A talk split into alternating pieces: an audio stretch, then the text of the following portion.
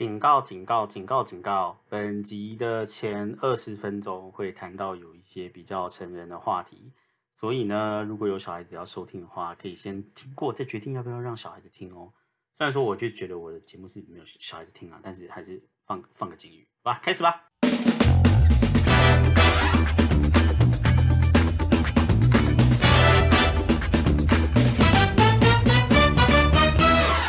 欢迎收听纽约怀特大叔日志。大家好，我是怀特大叔。今天是我的 podcast 第十六集，耶耶耶耶耶！那嗯，这个礼拜六呢，也就是今天，终于迎来了在七个礼拜的礼拜六凄风苦雨之后呢，终于今天是一个大晴天，非常的开心。不过呢，今天的气温呢，白天的时候最热的时候，居然有飙到摄氏二十七度这么高温，有一种全球暖化风的感觉，其实是觉得有一些小可怕。因为哈十月底哈，就是大树目前来到纽约八年多嘛，我好像十月底好像从来没有有有这么热过，我觉得很可怕。这个要么就是整个冬天会这么热，要么就是冬天会就是你知道变成极端气候，变得超级冷这样子。无论如何都是觉得蛮可怕的，就是真的有一个那个气候全球气候变迁的风潮的感觉，觉得有点可怕。白 anyway，今天还是风和日丽啦。虽然说大叔在前面几集一直在里面靠腰说，就是下雨天都不能出去，但是说老实话，就是今天天气好，就大叔也还是待在家，因为我就是一个宅男。不过你知道，现在坐在这边录 podcast，跟大家陪伴过这个周末，好不好？自己给自己 找的一个借口。这个礼拜呢，在台北呢是台北的同志大游行，不知道大家有没有看到这个新闻？那这个台北的同志大游行办到今年呢，已经是第二十一届了。这样，嗯，其实历史也是已经蛮久。然后，嗯，因为前一阵子很盛大的。在前一次很盛大的同志大游行，应该是二零一八年还是一九年？那个时候刚过那个呃，就是那个同婚法刚过的时候，然后台湾终于可以结婚的那个时候，那那一两年的同志大游行，我记得非常的盛大，然后是有超过二十万人这样。那后来当然就是遇到疫情了嘛，然后疫情的那几年，好像说就是我不记得有停办啦，但是就是因为那几年都不会。不会有国外的人来台北嘛？然后大家也没有办法在国际旅行这样子，所以说那几年的规模好像就有比较小很多这样。然后去年二零二二年年底的时候呢，好像规模有稍微回来一点点这样。但是去年的同志大游行就是蛮不幸的，就是那一天真的是凄风苦雨。我在看那一天。去年的同志大游行的照片的时候，都觉得好可怕，那个雨下之大，你知道吗？然后大家也知道，同志大游行的时候，大家就是会没穿什么衣服嘛，然后走在街上，然后或者是弄一些很华丽的一些你知道造型扮装什么之类的这样子，然后全部都被淋得一塌糊涂这样。然后所以说去年可能规模也还不是很大，因为呃很多国家都还没有开放旅行啊什么之类的这样子。然后呃再加上。天气很不好，所以去年好像就是呃，感觉上这个整个规模或或是整个那个热闹程度好像没有恢复到以前。但是今年呢，哇，听说今年就是有差不多十五万人左右，是慢慢就恢复到水准这样。然后再加上今年呢，就是还好游行的下午呢，好像雨停了，没有下雨这样子。所以说呢，真的就是我只能说。你知道万头钻洞，这些小 gay 们全部通通窜出来了，然后再再加上因为今年的那个啊疫情，好不容易就是算是真的是比较尘埃落定一点这样，所以很多的国家现在都有开放旅行这样，所以说今年呢，据说就是像那个你知道西门町就是一个那个 gay 会聚集的地点嘛，然后东区什么之之类的，听说整个就是都是塞爆挤爆，全部都是人这样子，人多到不行这样子。啊，那大叔本人呢？其实呢，啊，从来到这个，嗯，这个美国到现在已经八年了嘛，八年就是都没有办法回去参加同志大游行，因为同志大游行这个时候呢，其实在十月底。那十月底的话呢，其实就是美国这个时候根本就没有假。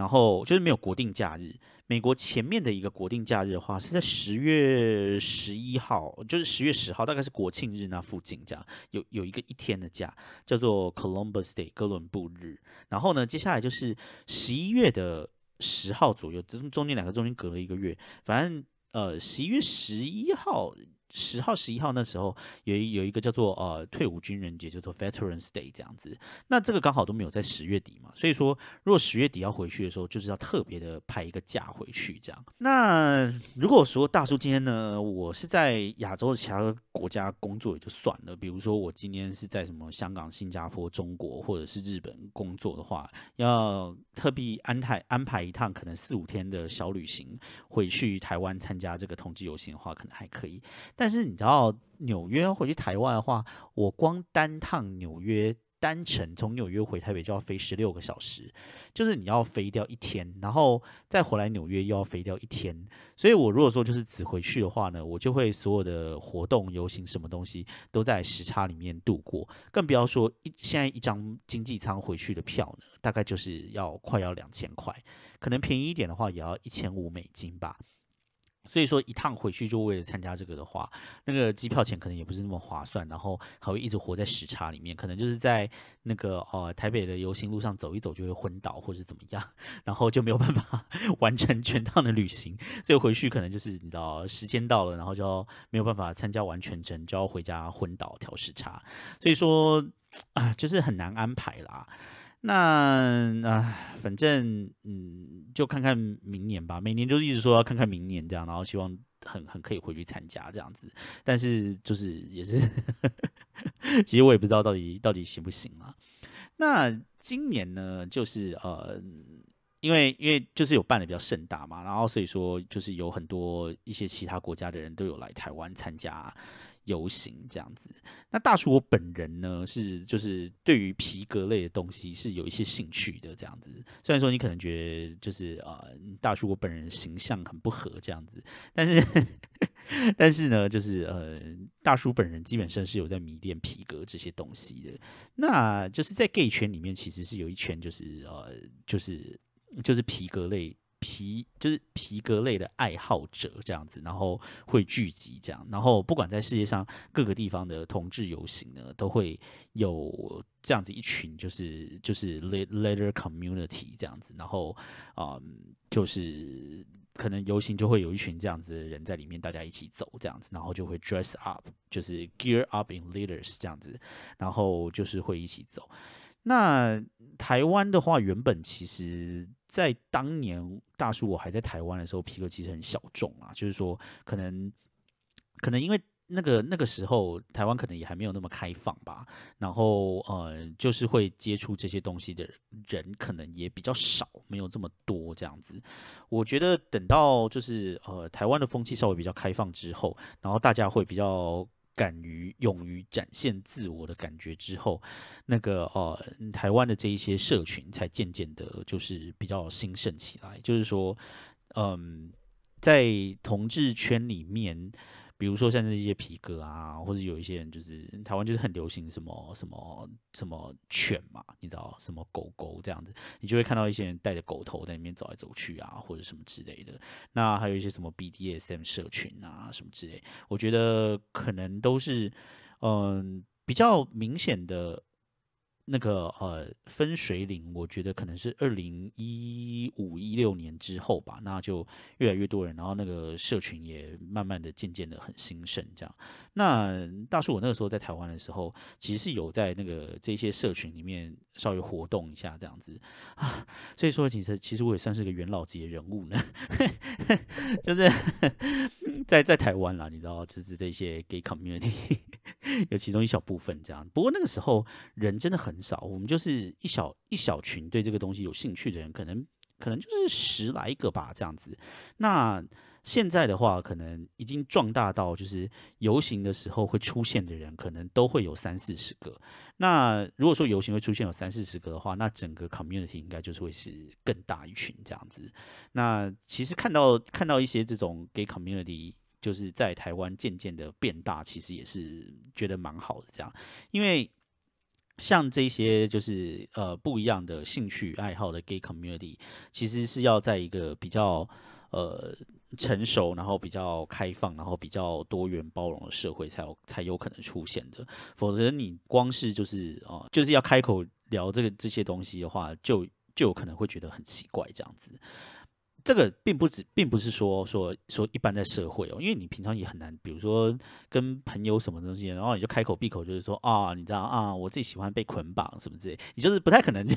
就是有有这样子的对话出现嘛，你知道，就是大家都大家一定会觉得很奇怪。但是如果说就是我觉得就是连在 gay community 里面，就是在 gay 中间呢，就是我觉得这几年就是有。有更开放趋势，就是说，以前的话，嗯，在台湾的时候，我们大家都会聊说，其实是有两层 come out，就是说，第一层的 come out 就是说，你会跟朋友讲说，哦，我是 gay 啊，什么之类的，就是说，你你跟呃，你从呃从这个。Gay 的这一个身份里面的柜子里面走出来，然后让朋友知道，然后开始出去认识朋友，然后呃，就是对对于自我认同的肯定，就是说我是同性恋这样子，这是第一层的 gay 的 come out 这样子。那那个时候呢，就是说呃，对于这一些就是呃，比如说像什么恋物啊，或者是特特别的爱好啊，或者什么之类的话，那个在在可能十年前的时候，在台湾这些东西都还是呃，就是会是会是比较。隐晦的、比较地下的，就是你会看到很多人，就是比如说，就是他会有两群朋友，然后一群的，就是大家会称之为，就是说，哦，这一群是我正常的 gay 朋友这样，然后会有另一群的 gay 朋友是说，哦，这一群是呃特殊癖好的 gay 朋友这样子，然后呃，甚至会有一些人就是会会很羞耻于，就是说，呃，自己会喜欢某一些东西这样子，然后呃。如果要给正常的 gay 朋友，呃，知道就是说，呃，他有这些癖好或什么之类的话，是需要，呃，再经过一个过程，就是说，哦，可能要第二次的出柜，就是说，哦，我其实对什么什么东西是有兴趣的这样子。那，呃，我曾经有听过有一些朋友说，啊。可能比如说她交了一个男朋友嘛，对不对？那她交了一个男朋友之后呢，然后因为你知道这些东西就是在你的心里面，就是会会觉得就是你知道，就是不时不时的就会跑出来，就会觉得说啊，你知道这个东西就是我有兴趣的啊，但是可能我会因为这一段关系或什么放弃这些东西，然后呃就会就会觉得还是想要回去接触呃这些圈子。但是呢，你如果去接触这些圈子的话，你又不敢让你男朋友知道，这样，那就会偷偷的做，或比如说在 social media 上面开个分身啊，或者什么之类的。然后呢，或者说趁男朋友出去玩的时候，然后跟一群有同样爱好的朋友，呃，聚个面啊，见个面啊，聚会啊，还是什么之类的这样子。我是有，我是有，甚至有人听过，就是说，哦。被男朋友发现啊，就是说，哦，为什么你满柜子里面，比如说都是一些狗头啊，或是一些什么皮革什么之类的，然后有一些人会觉得就是说，哦，好恶心哦，什么之类的，然后就分手的也是有这样，或者是有经过一段非常非常大的一段感情革命这样，嗯，这个在我身边的朋友其实都是有发生的，这样也是有听过的这样，但是好像到了这几年的时候，呃，尤其是在同婚。的呃，在台湾同婚合法之后，我觉得在同婚合法之后的下一个里程碑，就是对于大家每个人的呃兴趣喜好。都能够开放而平等的尊重，好像感觉上是这一个圈子里面目前大家所追求的方向这样子。然后所以说大家就会比较更勇于的表达自我啊，追求追求自我什么之类的这样子。所以说就会有看到很多人其实就比较不会有一个就是分身，就是说哦一个东西是哦，比如说呃我本身有恋物，然后喜欢什么之类的，然后哦。一部分是恋物圈的我，一部分是真的我，然后还要把这两个东西分开。我觉得这两个东西好像现在在台湾我看到的趋势是，就渐渐的比较没有这样了。我觉得这个也是一个好事，就是说每个人的喜好或什么之类的，你又不要不要影响到别人的话，原本就是可以多元、自由而开放的嘛。那这些东西的话，我觉得。可能在美国的这边的 gay community 可能已经行之有年了吧，所以呃，在美国的刚 gay community 这边的话，可能就是发展的很大这样子。但是呃，在台湾的话，可能大家可以公开的去谈论这些东西，或者是可以公开的去呃聚在同志运动啊，或是这一些性别平权啊，或什么之类的，好像就是说哦，台湾现在都已经可以结婚了，那为什么还要游行？还有为什么还要怎么样这样子？但其实就是就。我觉得，就算是啊，能够结婚以后，还是有很多很多的问题。呃，我们的多元包容，我们的性别包容，其实还是有一段很长路要走。那另一方面呢，就是今年呢，还有一个很特别的东西，就是呃，在同志游行前一天，就是前一天晚上，就是礼拜五晚上，在台北其实是有一个跨性别游行的。这样，那像跨性别的这些东西，嗯，因为大叔本身并不是一个跨性别嘛，我是一个顺性别的男性，然后我是一个男同性恋者这样子。但是跨性别的话，他们呃，在我刚才描述的那一段话的第一第一句话，可能就已经就已经跟我不一样了。他们就是呃，他们可能生理的生理的性别跟他们心理的认同是不一样的性别嘛。那这个东西的话，说老实话，因为我不在那一个 community 里面，所以我可能可以体会他们所有的 struggles，有有的挣扎这样子。但是要我真的很深刻的了解的话，我觉得可能还是有一段距离啦。但是，呃，我个人其实是非常开心的看到，就是说台湾现在已经有比较有制度化，比如说今像今年有跨性别者的游行这样子，就是开始会有呃一些被看见的机会这样子，有一些 visibility，然后呃有一些比较有组织的呃活动开始呃会为跨性别者的权益什么之类发生这样。那跨性别的话，因为它就是一个很新的概念嘛，当然这样一个很新的概念，或是这样子的族群开始去争取权益的时候，就是会被遭受很多的攻击啊，比如说，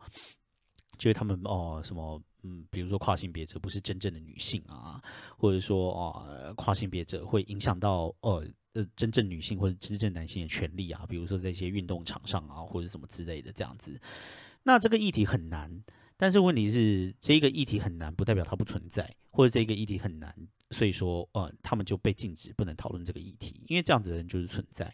那对于这样子的人的权利，我觉得只是还没有发展出一个呃比较好的方向，或是还没有发展出一套好的规范与制度，然后去让这些人呃存在，并且在这个社会上面找到一个呃系统或者是制度可以容纳这些人吧。就像呃二三十年前在台湾的时候，呃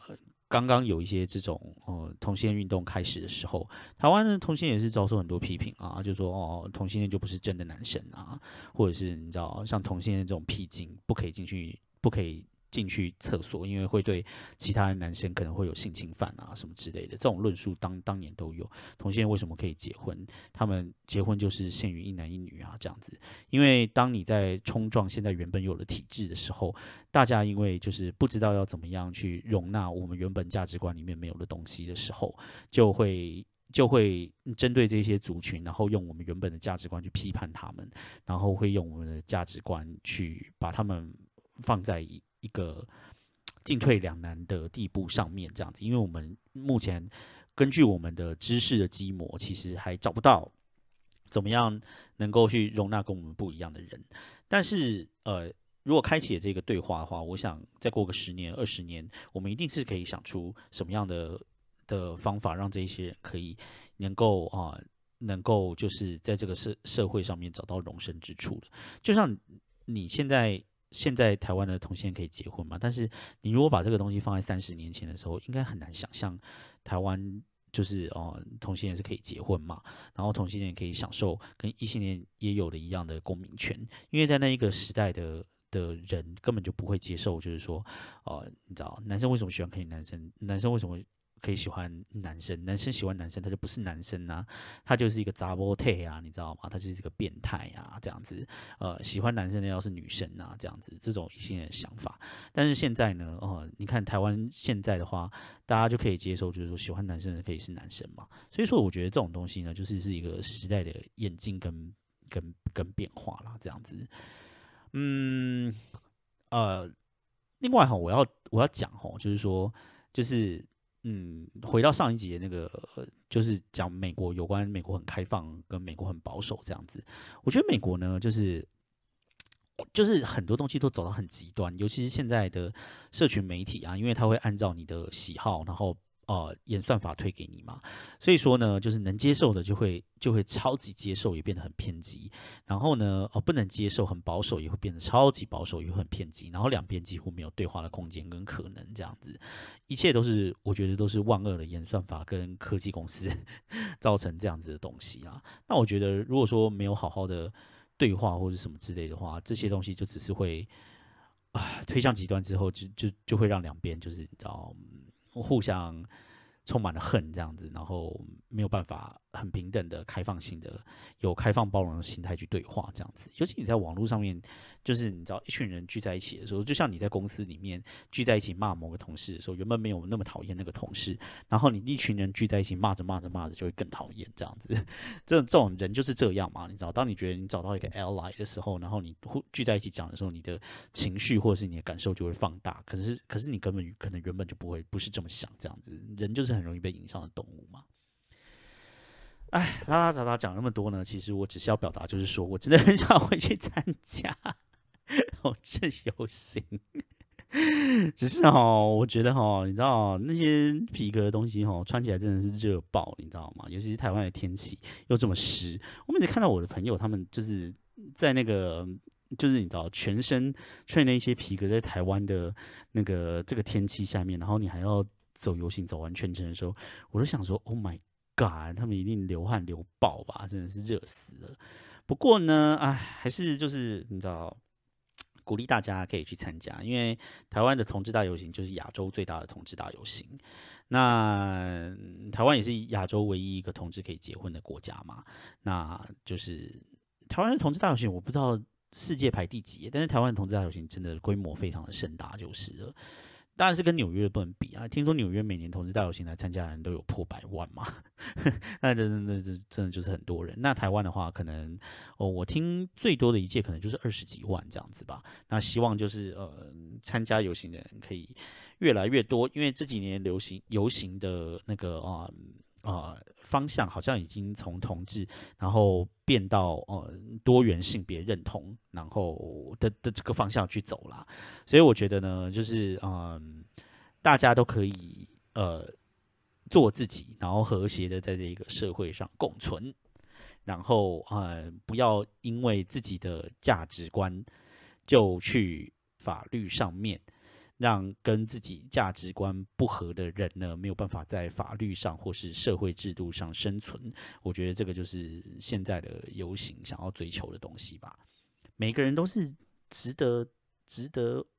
有、有、有、有活着并且受到尊重的权利嘛，对不对？就是这样。好，就是一个嗯嗯，关于这个同志大游行一点小想法，希望我明年可以回去参加。虽然拿到绿卡了之后还是没有假，所以就是没有办法回去参加。明年排排看啦，但是我已经明年已经把所有的假全部都用在农历年了，所以说明年可能也还是不能回去。到底什么时候才能回去，我也不知道。我觉得好烦。Anyway，好，那今天呢，想要跟大家来聊聊吃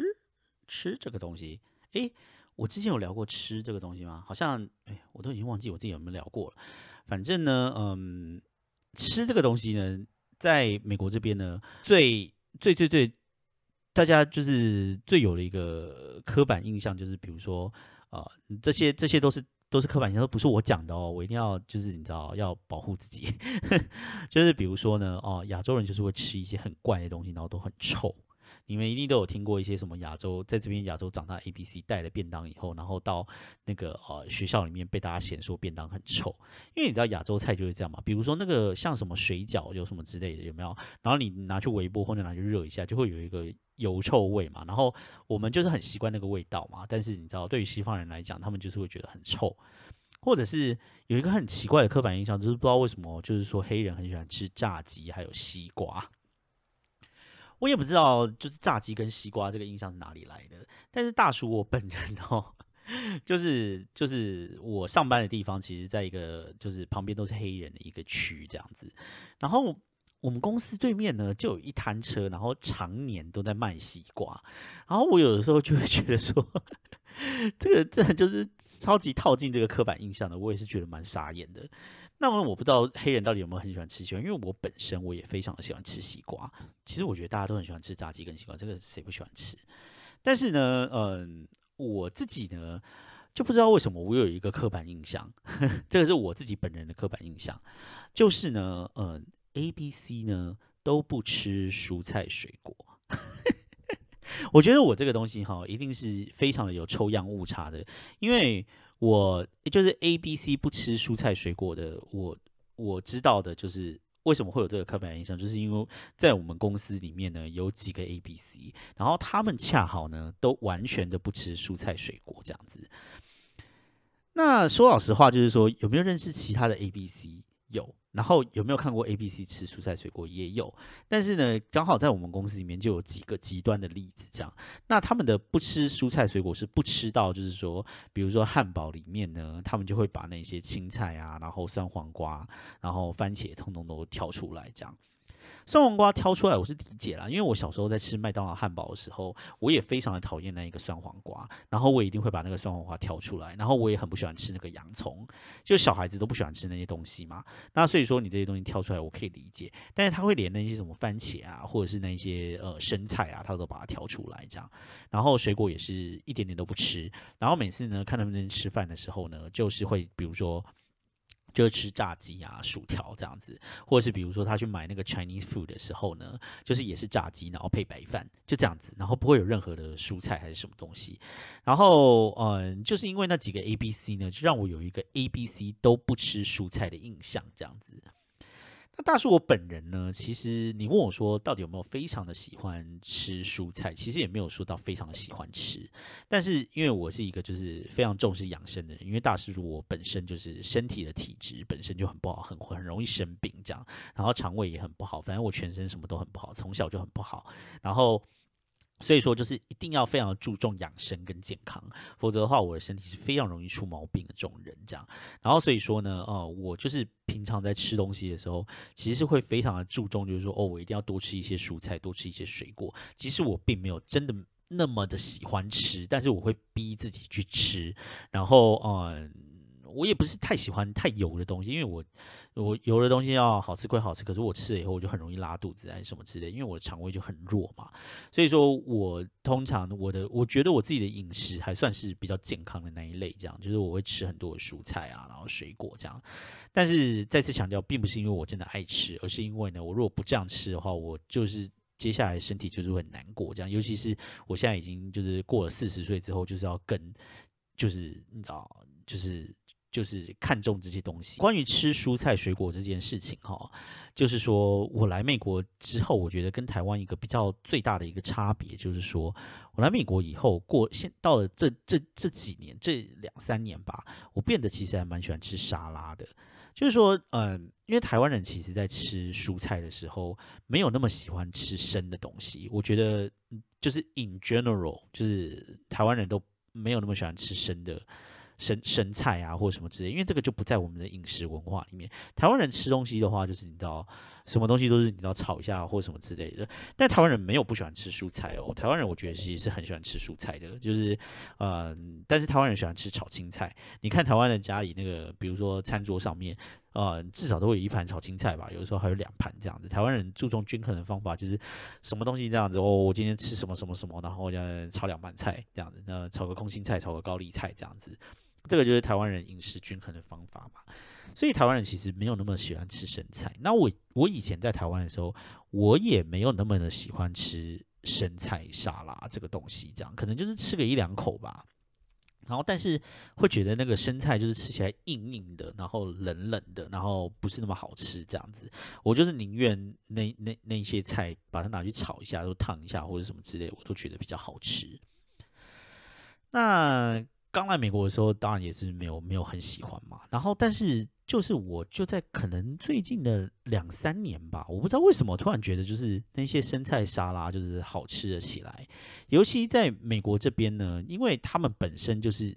一直都有这种生菜的文化嘛，就是吃生菜吃沙拉。尤其是你知道一些白人，他们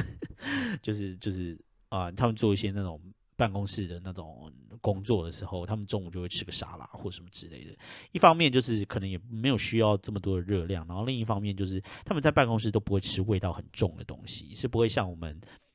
就是亚洲人，就是你知道微波之后，然后那个那个那个味道，就是你知道那个那那种油香味就会冒冒的整个办公室都是。他们中午的时候可能就是吃个沙拉或什么之类，是不会有味道的这种。但是我是。觉得就是说，哦，中午只吃个沙拉什么之类，我的骨头就会很冷，这样，所以我就是以以前都没有很喜欢吃沙拉，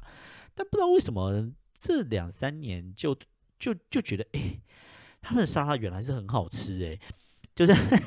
他们会。把沙拉弄得其实热量蛮高的，说老实话，就是你知道他们里面就是会加一些，比如说什么碎培根啊，然后面包啊，然后再加一些坚果，然后再淋上一些你知道很油很香的酱这样子，然后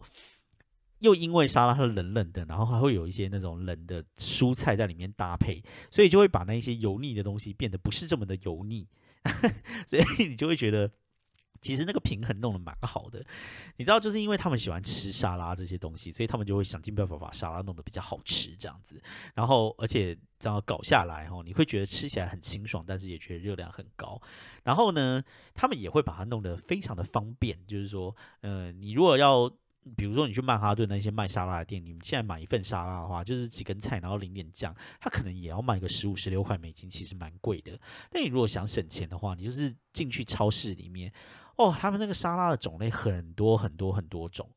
然后会这样子一包一包一包的呢，放在那个呃那个。超市里面，然后呢，一包呢就是一份沙拉，然后里面的所有的菜呢都是已经洗好、切好的这样子，然后就把它倒出来，然后再把那个酱倒一倒，然后他们当然当然就是会有碎饼干、碎面包还是什么之类，然后就配合那些吃这样子。那这两年哈，我就是非常的喜欢去买那些沙拉来吃，尤其是我觉得 Costco 里面卖的那些沙拉真的是超级好吃，那个那些酱啊真的是好吃到不行。我记得我刚开始吃吃的时候，它就有一个有一个就是里面可能都是一些罗曼生菜，然后它就切的碎碎，然后另另一个就是有点酸酸甜甜的酱这样子。Oh my god，那个东西超级好吃，然后再加上它会弄一些饼干在里面这样，然后你知道那个口感就是哦。非常的好吃，然后呢，最近他又出了一个叫做什么呃墨西哥什么之类的这样子，所以它的酱就是有一点墨西哥风味，有一些香料的感觉这样子，然后呃再搭配一些那种你知道香类似像匈牙利辣椒粉的那种味道的感觉这样，然后整个也是弄得很好吃这样子，所以说。我就越就是这种沙拉，我就是只要去 Costco 或什么之类的话，我就越来越爱买这样子，每次就会买个几包回家，然后一餐可能就吃一个沙拉这样子。但是不要以为吃这些沙拉就不会胖。因为吃这些沙拉其实有可能会更胖。我我有一次就是去看了一下它的营养表，是一包沙拉，然后你再加那些酱，还要加加一些什么培根面包这样子搞一搞，它可能也是一包沙拉五六百大卡，其实是跟便当吃什么其实可能没有差多少这样子，你就会觉得他们厉害。就是天哪，吃那么一些草也可以把热量搞得这么高，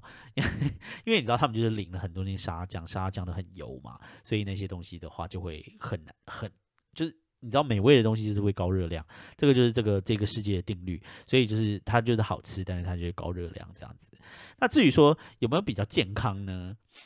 我就不知道它有没有比较健康呢，因为说老实话，你在吃沙拉的时候呢，嗯，你就会有一种好像觉得自己比较健康的。假象这样子，因为你就觉得你在吃一些草嘛，你在吃一些菜这样子，但实际上真的有没有那么健康，我就不知道了。因为你知道，毕竟就是加了很多的沙拉酱还是什么之类的这样子。所以说呢，呃，到了这一两年呢，我就觉得我也比较能够接受吃生菜沙拉这件事情了。身为一个台湾人呢，就是要能够习惯到就是很爱吃沙拉这件事情，我我是花了非常的多年啦。不过这几年，呃，台湾听说也是有很多一些健康饮食、健康的沙拉店，所以我是不知道大家有没有变得比较喜欢吃一些这些东西这样子。但是至少我就是这一两年，以一个四十岁大叔来讲，终于就是有完成了一些美国化的一些动作，就是说我现在会也会比较喜欢吃这些东西这样。但是呢，喜欢吃归喜欢吃啦，就是说，嗯，我。最近就是有看到一些报道哈，就是说呢，其实呃，因为你在超市里面买那样子一包一包的沙拉，然后你就会直接倒出来吃嘛，这样子，然后就很方便，因为它都已经洗好切好了这样子，然后因为它那个包那个样子看起来也很干净，所以你其实是不会觉得它会有什么问题这样子，你不会觉得说它可能卫生上会有什么，因为。它就是包的，好像很干净，但是呢，结果呢，我最近呢，就是看了一些呃报道，还有一些网络的片段，呃，我看了那个 John Oliver 的有一个 YouTube，他就在讲那个 FDA，FDA 就是美国的食药署这种概念，食品药品安全的东西，这样，它叫做 Food and Drug Administration，这样，Food and Drug Administration，对对对，他就是在管这个的。然后呢，它里面就在讲说呢，其实呢，哦，美国的 FDA 呢，它是非常的缺人手的，所以说，不管美国有一些爆发一些什么食安的问题或是危机的话呢，他们就是呃，反应的速度都很慢很慢这样子，比如说。不知道大家有没有印象，就是好像在前几年嘛，那个那个雅培的那个奶粉，好像里面有一些细菌，然后导致很多个小孩子喝雅培奶粉死掉。然后据说就是说，从有人回报给 FDA 到他们实际真的开始查这件案子，居然中间隔了四个月。然后这中间已经有陆陆续续有小孩就这样死掉这样子。但是这个就是你知道，美国的政府效率就是这么的低下这样。然后呢，他就讲到了，就是说，呃。美国这个地方呢，其实爆发了非常的多次的大肠杆菌的集体感染。这样，你知道大肠杆菌的集体感染呢，就是嗯，绝对就是每次都是因为这些生菜这样子。那这些生菜的话，它可能会存在存在在任何的地方，你知道吗？它可能就是不只是买生菜沙拉来吃当做一餐，它有可能就是比如说我今天去。吃个牛排或什么东西，它旁边就是摆一撮生菜，因为他们就是有这种文化嘛。我吃个三明治中间会夹生菜，然后我吃个什么东西里面都都会都会夹个生菜这样。所以说你在美国，如果说你是西方饮食的话，其实你是非常非常非常容易吃到这些生菜的。然后呢，在那个 Last Week Tonight 就是那个那个节目里面啊，他就说美国这边呢，就是有越来越多种生菜的人，因为你知道，就是健康意识抬头之后，也越来越多人喜欢吃这个嘛。他说那些生菜呢，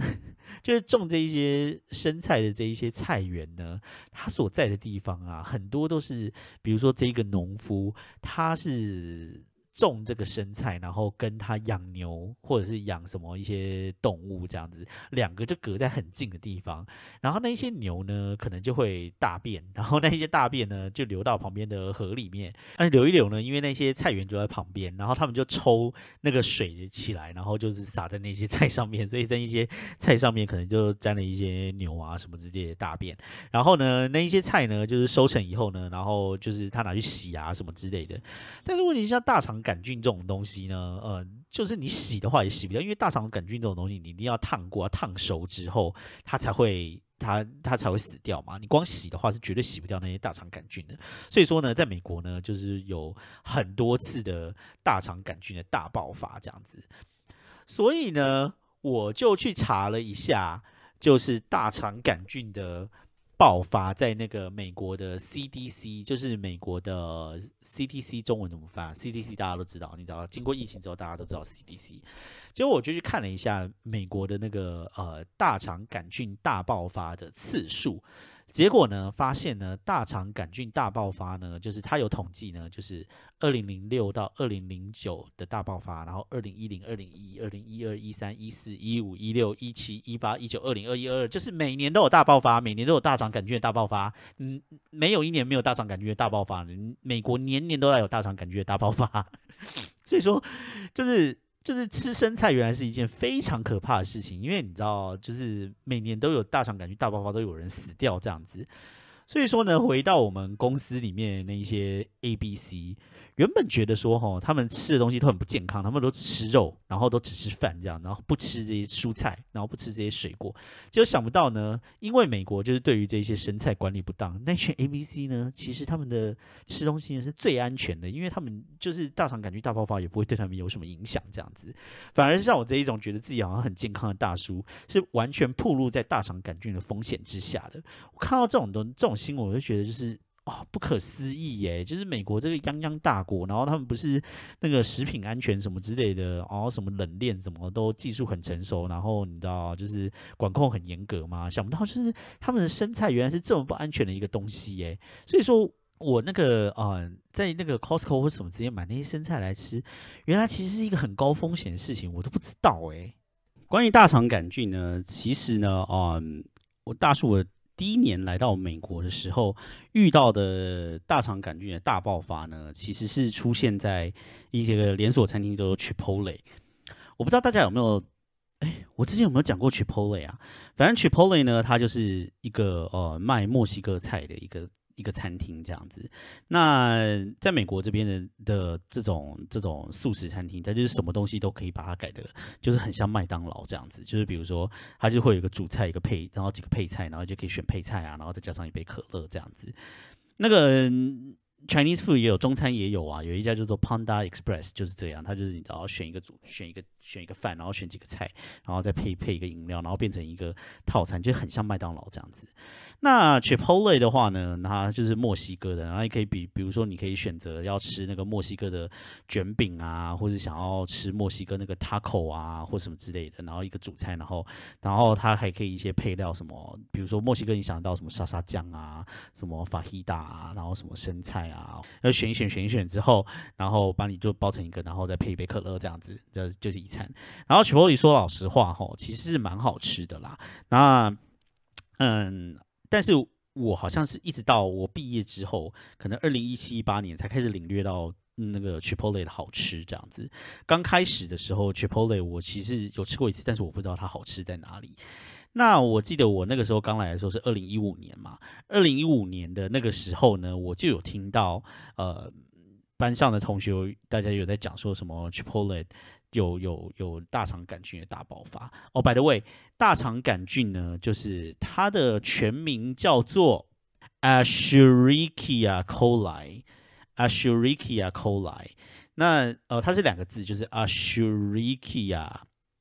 然后 coli 这样，然后因为那个 Escherichia 很难念嘛，所以就是大肠杆菌一般大家就是在美国的话，就会直接把第一个那个 Escherichia 就写，因为它是开头是 A B C D E，所以就会说 E coli 这样子。你如果听到 E coli 就是大肠杆菌。那那个时候刚来到美国的时候，我就听到就是很多同学都在讲说，哦，你知道那个 Chipotle 就是有这个 E coli 这样子，然后但很多人吃的那个 Chipotle 就是你知道食物中毒，然后拉肚子这样子，那个就是我。对于那个呃 Chipotle 的第一个印象，因为我那个时候根本就不知道，就是呃 Chipotle 是是什么这样子，然后就只听到就是说，就是呃 Chipotle 有有那个 E. coli，然后大家一直 E. coli，然后我那个时候还去 Google 一下 E. coli 是什么东西，才知道哦，原来是大肠杆菌这样子。那我去查了一下，就是 Chipotle Chipotle 到底那个时候被那个啊那个大肠杆菌搞得有多惨呢？那个时候呢，就是听说他们在一有一天呢，然后就是他们的那个大肠杆菌大爆发的时候，他们一天的股价就掉了百分之八，觉得 所以觉得真的是非常的惨。然后他们一直从二零一五年的掉那个百分之八以后呢，就是要一直到二零一九年，他们的股价才回到二零一五年之前的水准，你就知道他们那一次被搞得多惨。而且呢，最后呢，因为他们的那个大肠杆菌的问题，还被联邦政府罚了两千五百万美金。好可怕！但是，嗯，就是我去查了一下，那个时候，那个时候 Chipotle 到底有多少的人被影响？然后后来就发现，其实，哎，好像，哎，他是说总共有十一个州的有人吃了 Chipotle，然后有有发生这个问题啊。然后其其中，呃，这十一个州的话，他是说有五十五个人就是中标这样子。想说五十五人好像也还好，这算是大爆发嘛？但是可能你知道，像 Chipotle 这种东西，你跟你跟想象就是说，就是在台湾，比如说麦当劳好了，麦当劳突然有呃五十几个人吃了麦当劳，然后分散在台北、台中、台南各地，然后吃了麦当劳，然后结果都食物中毒这样子，那当然会对麦当劳就是你知道呃就是影响很大这样子。然后听说那个五十五个人，CDC 的统计说最后有二十一个人是治。比较严重，严重到必须还要住院这样。那这些当然都是有有有 report 的嘛，有被记录到的数字。如果说有五十五个人就是呃被 CDCC 记录的话，那一定有更多人就是吃到那个 tripoli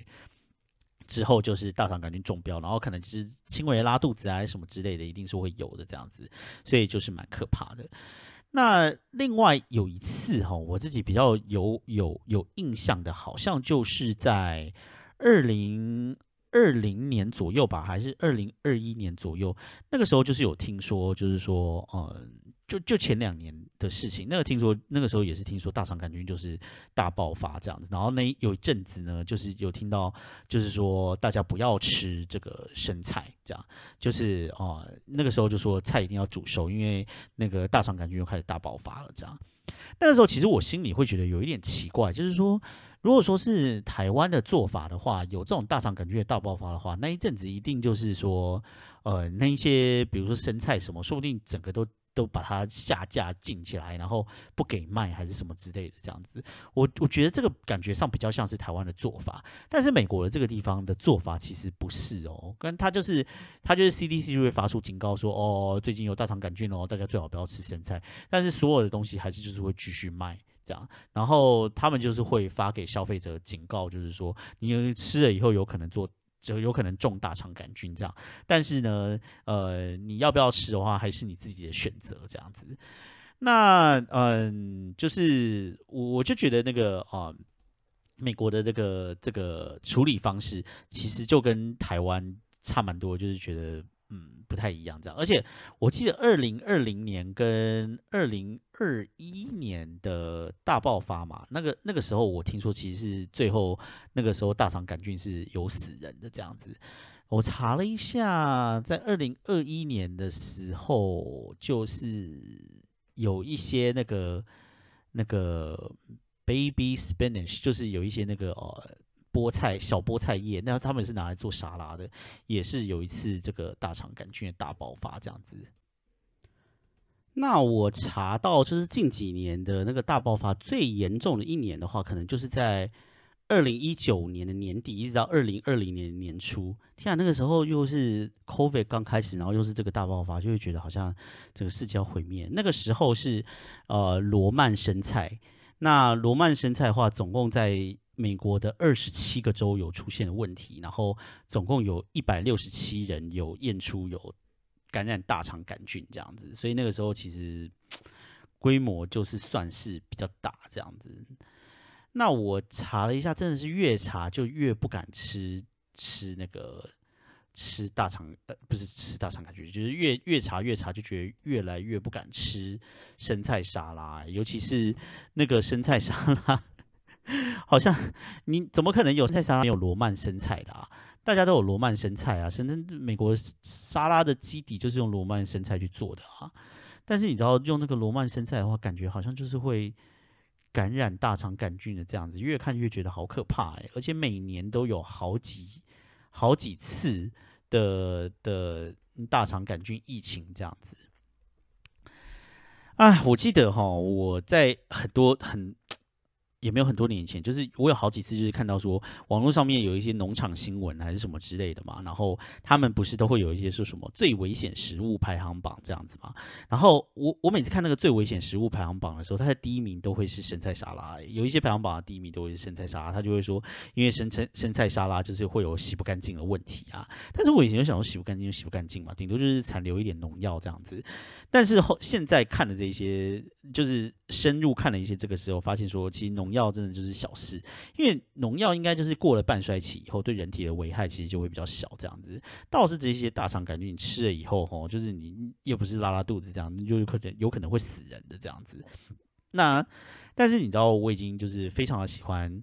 吃沙拉了，现在，然后每次去 Costco 都会买，而且呢，就是我昨天就已经去了 Costco，然后去了 Costco 照例就是又买了几包沙拉，所以我现在我家的冰箱还有一包好大的沙拉等着我去吃呢，而且我原本还很期待，因为我昨天晚上已经吃了两包沙拉，觉得非常的好吃，然后等一下还要再去吃剩下的一包大包的沙拉，但是现在看到这个，就是想说，嗯，还要吃吗？真是没有觉得有点可怕吗？真的是。好啦，所以奉劝给大家，就是你知道台湾的饮食习惯呢，哎，你知道，因因你知道，我说老实话，我觉得台湾哦，尤其是那些有一些，嗯，你知道蔬菜，可能我是不知道现在台湾有没有比较现代化还是怎么样，但是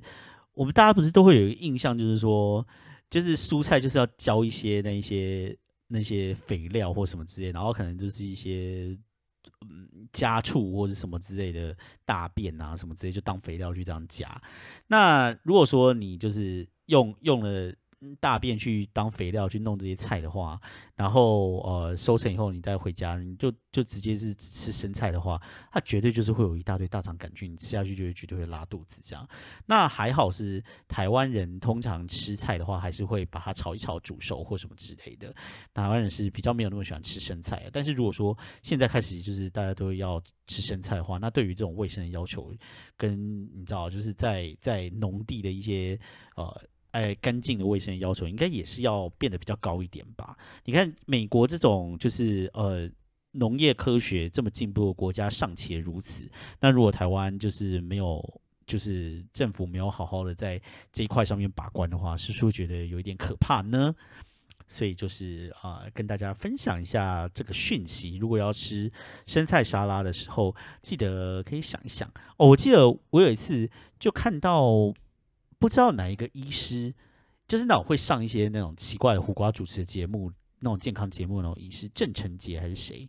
然后。他就说，他如果去餐厅里面吃饭，然后是吃牛排或者什么之类，他们端那个生菜沙拉上来的时候，他就会跟他讲说，这个沙拉那个菜我你可不可以烫一烫这样子？然后他们一定会说，呃，这个是生菜沙拉这样子。然后他就会说，呃，哦，我就是要吃烫过。如果他们不给他烫的话，他就会跟他讲说，你你一个牛排收我这么多钱呢，我叫你给我帮忙给我菜烫一烫，你也不行哦这样子。所以那个那个那个医生那个时候就是讲说，生菜沙拉其实是非常非常容易吃的，就拉肚子，还有各种各式各非常。问题的一个一道菜这样子，所以他很不建议大家吃生菜沙拉，这样